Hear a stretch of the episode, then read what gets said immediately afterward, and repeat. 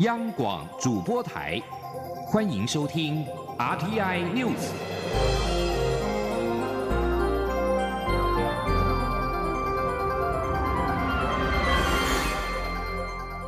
听众朋友您好，欢迎收听这节央广主播台提供给您的 RTI News，我是张顺祥。曾经鼓吹武力统一台湾的中国学者李毅，受中国和平统一促进会的邀请来台湾访问演讲。李毅日前已经持观光签证入境到台湾。内政部次长陈宗彦十一号表示，李毅过去多次发表武统的言论，鲜有事实足认为有危害国家安全以及社会安定之余，移民署已经依法废止其入境许可，并且限令出境。陈宗彦表示，李毅将列为不受欢迎人士，未来会管制其入境。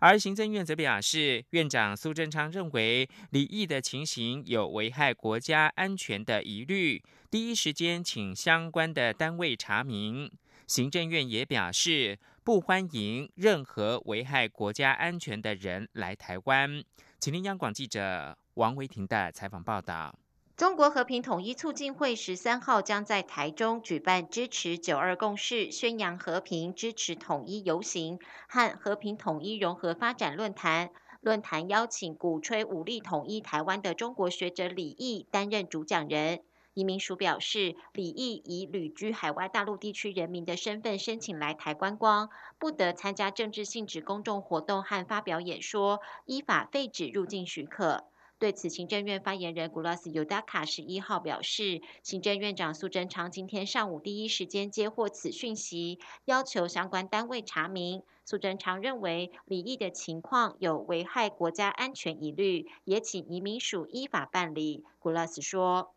院长认为国安是至高无上的原则嘛，所以就只是相关的单位一定要查明到底是怎么回事。后来就发现。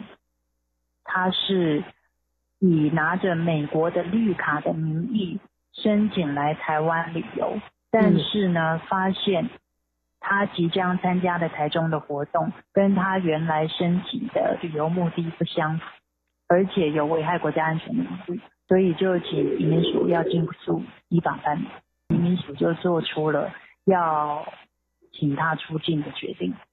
针对移民署要求李毅在十一号出境，并列为不受欢迎人士，古拉斯表示，政院不欢迎任何危害国家安全的人来台湾。中央广播电台记者王威婷采访报道。而在香港占领中环行动战中人士罪名成立，陆委会十一号再度表达遗憾之意，呼吁香港的执政者正面回应港人对民主自由、实现普选的期待。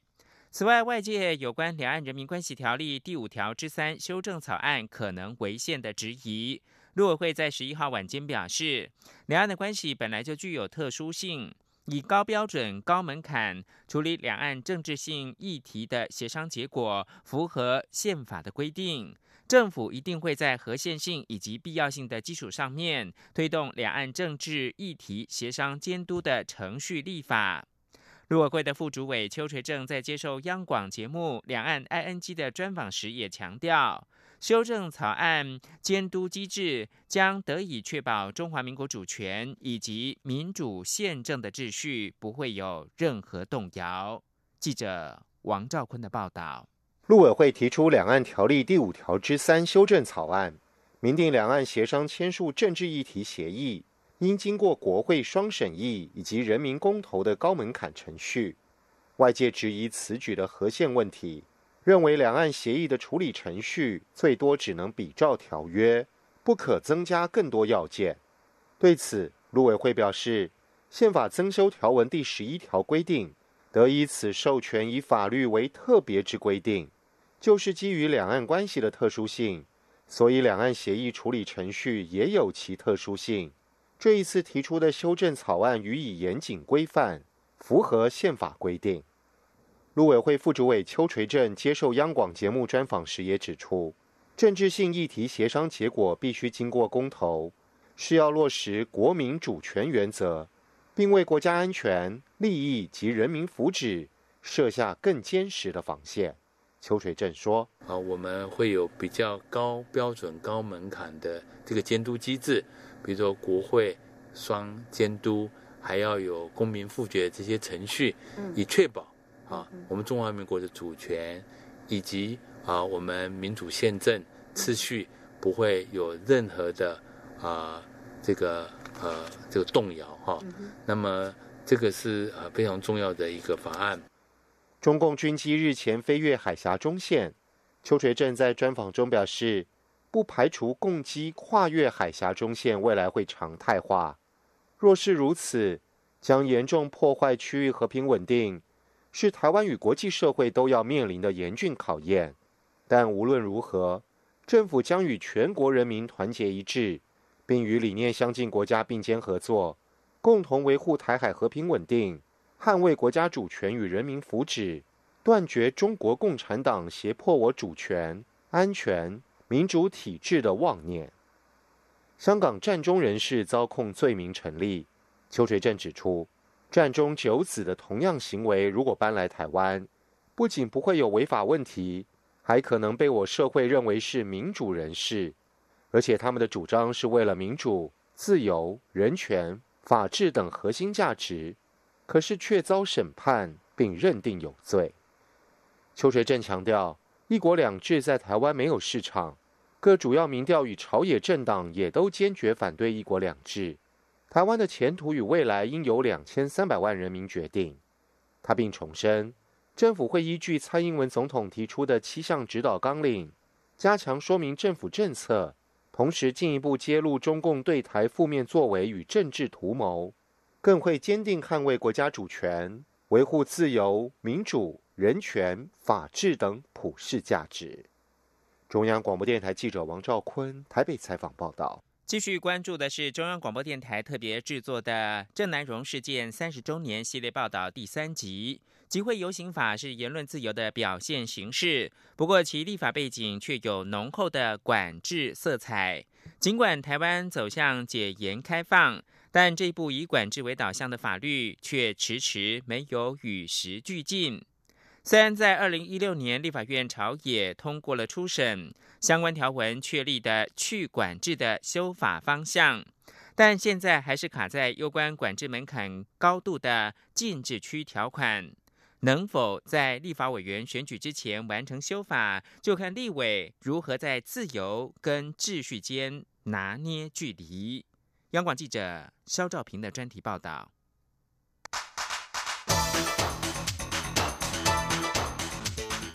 专题报道。一九八七年的台湾虽然解除戒严，但社会还是残留国家威权的阴影，也因此街头游行并不是全然开放，而是处于警方与民众的测试阶段，或者。可以说是从一个禁锢走向开放的冲撞年代。当时主张言论自由的党外人士郑南荣，因为台独理念被控叛乱，最后他选择在一九八九年的四月七号拒捕自焚。激烈的行动震撼社会。台湾大学历史系教授陈翠莲认为，郑南荣的行动意在掀开解严假象。他说，在一九八九年，台湾已经解严将近两年。却仍然还用惩治叛乱条例等恶法追诉不同思想、不同政治主张的人。台湾人不能公开提出台湾独立的主张，所以解除戒严是假的，保障基本人权也是假的。一九八零年代，台湾街头掀起一波波民主浪潮，政府考量外部国际人权潮流以及内部人民权益与社会秩序。在一九八八年，定了一部动员戡乱时期集会游行法，确立了集会游行要事前申请许可、设置禁制区、相关刑法等规定。一九九四年，环保人士高成炎因为未经许可的集会游行遭法院起诉，这促成了大法官释字第四四五号解释。四四五号解释文确立了国家应保护集会游行、松绑事前审查游行目的的基本原则，但认为基于社会秩序与公共利益，管制游行时间、地点、方式并没有违宪。两千零八年，陈云林来台的警民冲突事件引发了野草莓运动，则是促成了释字第七一八号解释。七一八号解释文认定许可制并没有违宪，但紧急性跟偶发性的集邮类型不能要求事前申请许可。相关释宪文已经为集邮法锚定了松绑管制的修法方向。以这届立法院内政委员会来说，二零一六年就通过初审，朝野同意将草案名称修订为《集会游行保障法》，保障两字明明白白入法。草案也主张许可制改采自愿报备制，所有法则也通通删除。这跟管制精神为主的旧法来说，是很进步的修法方向。长期关注台湾人权发展的台湾人权促进会法务主任王希就高度肯定。他说：“当初这个草案在二零一六年的时候，就是他们那时候的草案的名字叫《集会游行保障法》。那因为既然它叫保障法，意思其实还蛮有，就是宣示这个法律是，就是想要想要跟过去切割啊。因为其实集邮法当初立法的时候，确实就是那时候的国民党政府觉得。”我现在要解严的，还蛮就是还他他希望可以还是可以留下一些管制，所以那个法律其实一开始立的时候就是一个还蛮，他就设下蛮多限制，可是因为在这个时候，那个二零一六年的时候，草案是想要是想要挥别过去这种想法，他们还是想要有一些，就是在并不是说设下限限制，而是给予一些鼓励的这种心情之下立的法。虽然有挥别党国时代管制的思考。但集邮法修法在二零一六年初审后，还迟迟躺在立法院，无法完成三读。其关键就在于朝野谈不拢禁制区。参与修法的民进党立委李俊毅就说：“有些场合如果没有适当的禁制区，对于那些没有参与集会游行的民众来说，也不尽公平。”他说：“在协商的时候，我很坚持，医院就要。”那医院就要很很理由很简单，就是里面还有其他的病患啊，你要尊重人家其他病患的权益。我是在医院里面，我我有禁止区，我就让你在比如说医院的外面多少公尺，这样让你让让你让你处理。好，若干的规范不是在限制人民的集会结社的自由，而是在保障没有参与集会游游行的人的的权利。如果没有禁制区，要是遇到情绪激愤的民众干扰交通、冲入公署，或是向立委丢水瓶的脱序极端事件，就是增加更多社会成本。而参与修法的时代力量立委徐永明就说：“虽然他曾经被反年改的民众泼水攻击，但暴力行为应用其他法律规范，而不是在集邮法加以限缩。”他说：“其实这些。”并不是代表说集邮法修法不需要，而是说，当它变成暴力的行为的时候，我想那是另外一个规范的范层次啊。而集邮法是威权时代的产物，在民主时代下，必然要转型为合理的法治工具。这段路走了三十多年，终于有了去管制的发展方向。且在两道大法官释宪文以及国会修法共识下，最后一里路也铺好地基。至于何时完工通车，就看立委在民主、自由、法治三角关系下如何拿捏距离。中央广播电台记者肖兆平专题报道。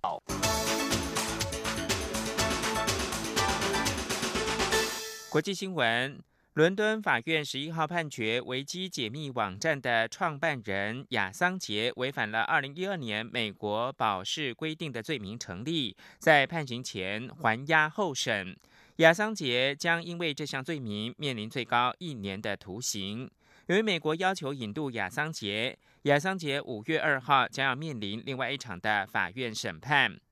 美国的检方十一号表示，他们起诉亚桑杰的罪名是二零一零年与美国陆军的情报平息官曼宁共谋侵害美国政府的机密电脑。美国司法部发表声明说，这个罪行可以判处最长五年的徒刑。亚桑杰十一号稍早遭到英国警方逮捕。英国警方是应亚桑杰二零一二年以来的藏身地点，也就是厄瓜多的大使馆要求，进入到馆内采取逮捕的行动。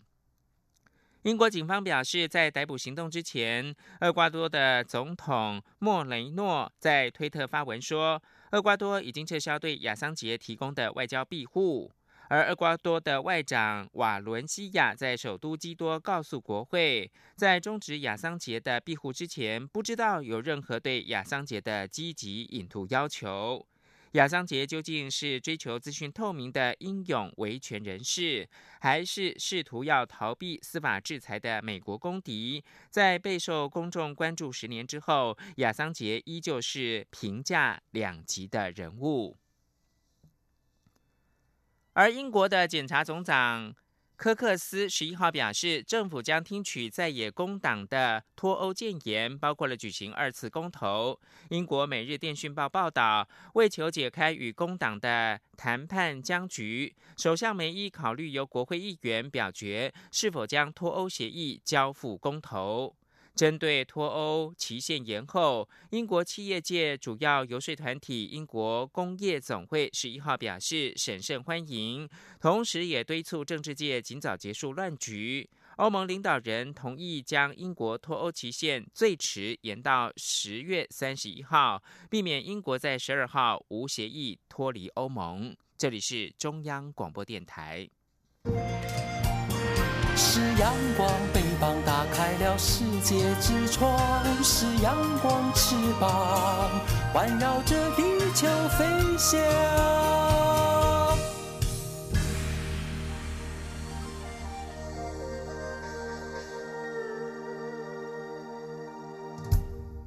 现在是台湾时间清晨的六点四十六分，又过了四十秒。我是张顺祥，继续提供新闻。行政院在十一号通过了境外资金汇回管理运用及课税条例草案，规定个人或者是盈利事业资金汇回到台湾，第一年的税率是百分之八，第二年是百分之十。假如完成了实质投资，可以享有税率减半优惠。草案明定，海外资金汇回不得购置不动产，资金需要存入到专户来控管，而且要符合洗钱跟资恐防治的规范。记者王维婷的报道。为了协助台商布局全球和因应美洲贸易战情势，行政院会通过境外资金汇回管理运用及课税条例草案，引导境外资金回国，以促进台湾整体经济发展。根据草案。个人及盈利事业境外资金回国，第一年税率百分之八，第二年百分之十，完成实质投资者享税率减半优惠。回台的境外资金的百分之五可自由运用，百分之二十五可用于金融投资，百分之七十可直接投资产业，如长照或五加二产业。实质投资和金融投资的确切范围，日后由经济部和金管会公布。境外资金回台，若未从事金融或实质投资，需存放在专户内五年，第六年起才可分三年提取。若未达规定年限就提取，将补扣百分之二十的税金差额。草案规定，境外资金直接或间接投资产业，一年内需提出投资计划，两年内完成得展延一次，期限为两年。间接投资满四年，经核准得变更投资标的。直接投资未投入或间接投资未期满的资金，直接汇回专户，并计五年届满后分三年取回资金。未汇回专户或移作他用，也将补扣税金。财政部赋税署长李庆华说：“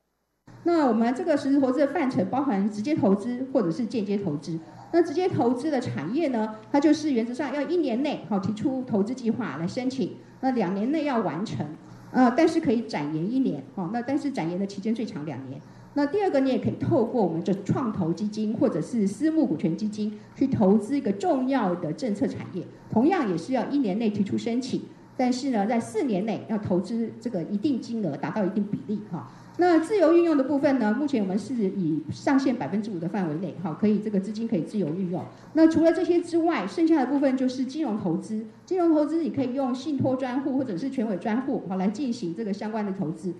草案也规定罚则，个人及盈利事业申报文件不实，将处新台币三万元以上三十万元以下罚款。为了防止境外资金回台炒作台湾房地产，条例草案规定，境外资金不得购置房地产。但经济部核准投资用于新建或购置供自行生产或营业用建筑物者除外。媒体询问金融投资是否可以投资不动产投资信托基金，对此金管会政企局副局长张振山表示，境外资金不可投资 REITs，但可购买上市柜营建类股。中央广播电台记者王威婷采访报道。两岸交流已经常态化，内政部部务汇报通过放宽大陆配偶亲属来台短期探亲资格，并且松绑了外国优秀人才的大陆亲属探亲的资格。央广记者刘品希的采访报道：为了满足两岸家庭亲情需求，内政部部务汇报十一号通过《大陆地区人民进入台湾地区许可办法》修正草案，放宽大陆配偶亲属来台短期探亲资格。另外，配合国家留才揽才的政策，修法也松绑外国优秀人才的大陆亲属探亲资格。移民署副署长钟景坤说：“我们增定。”如果是台湾地区人民的三亲等内的血亲的配偶，以及经过许可在台湾居留的二亲等内的血亲和他的配偶，都可以申请来台探亲。那第二点就是依据外国人才，呃，专业专业人才延揽及雇佣法，那么在台工作及居留者的他的大陆地区的父母、岳父母、公婆、配偶，或者是未成年子女等等。那么得申请来台探亲或者随行团聚。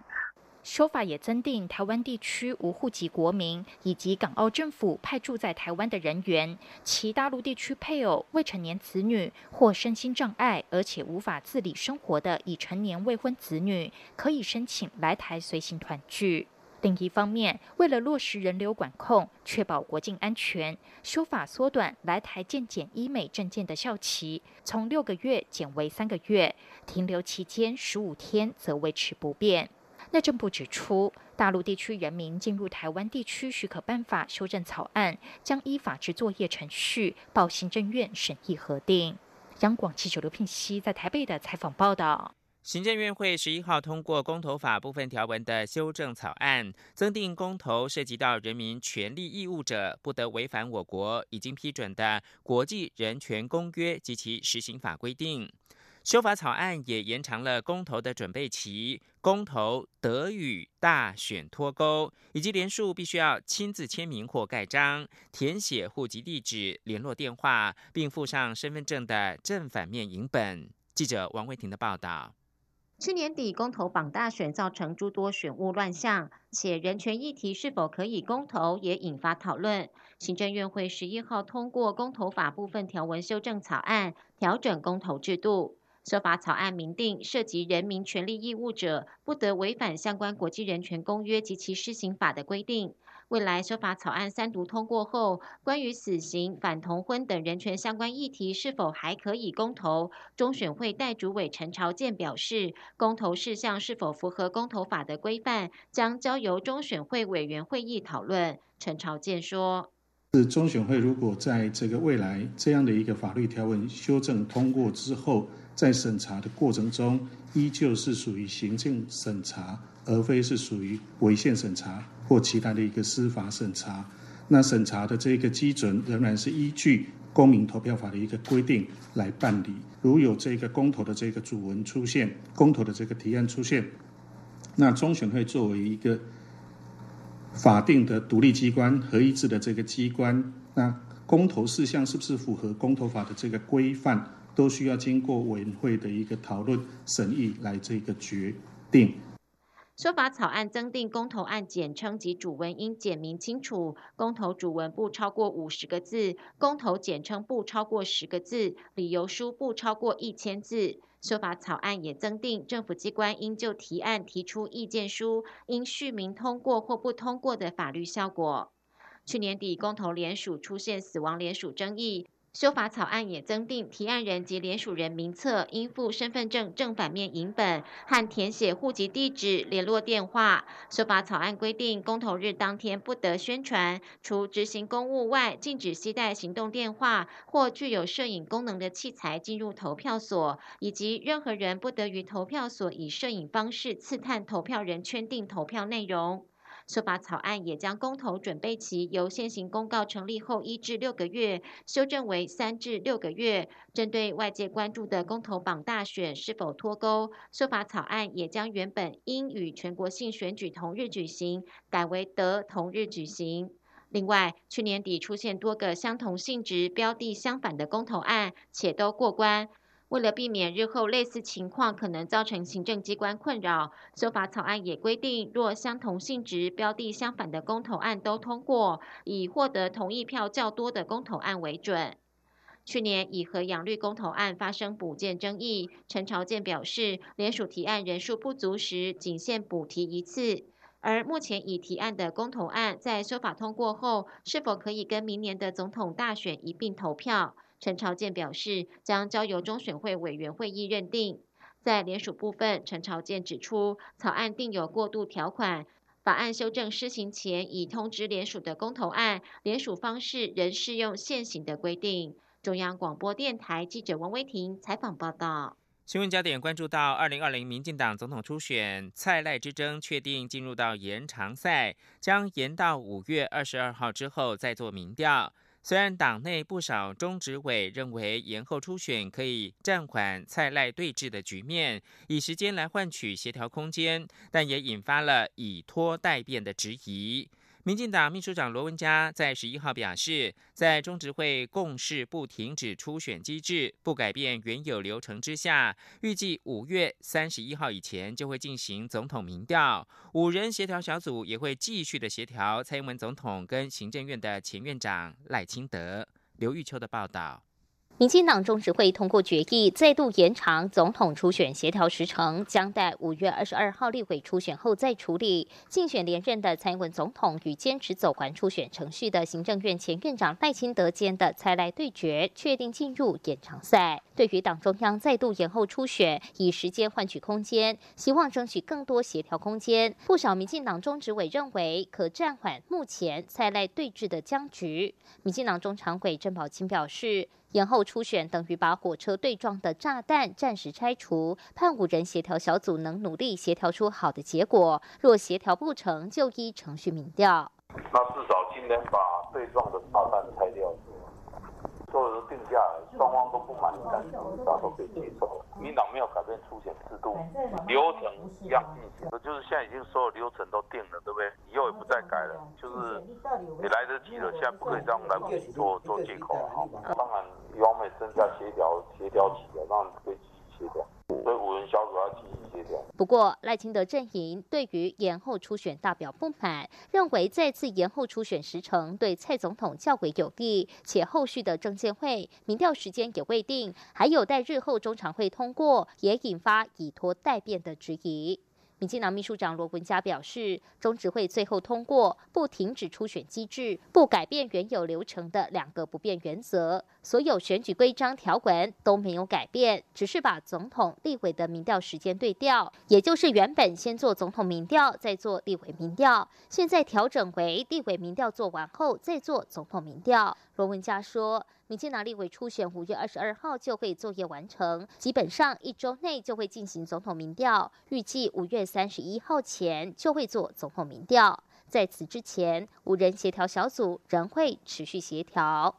中广电台记者刘秋采访报道。对于民进党跟国民党总统候选人的提名初选机制延后，台北市长柯文哲说，对他来说的话是所有人里面最自在的，没有说一定要怎样是最轻松的。最后提供给您是国际新闻，美国国务院副发言人巴拉迪诺十一号表示，下个星期在台北举行的活动是庆祝美台在台湾关系法立法四十年的长久友谊的伙伴关系。代表团将由联邦众议院的前议长莱恩。率领，而除了莱恩之外呢，还包括了 A I T 的主席莫健、美国众议院的科学、太空跟技术委员会的主席强森、美国联邦众议院贝肯强森，还有相关的美国联邦政府。新闻由张顺祥编辑播报。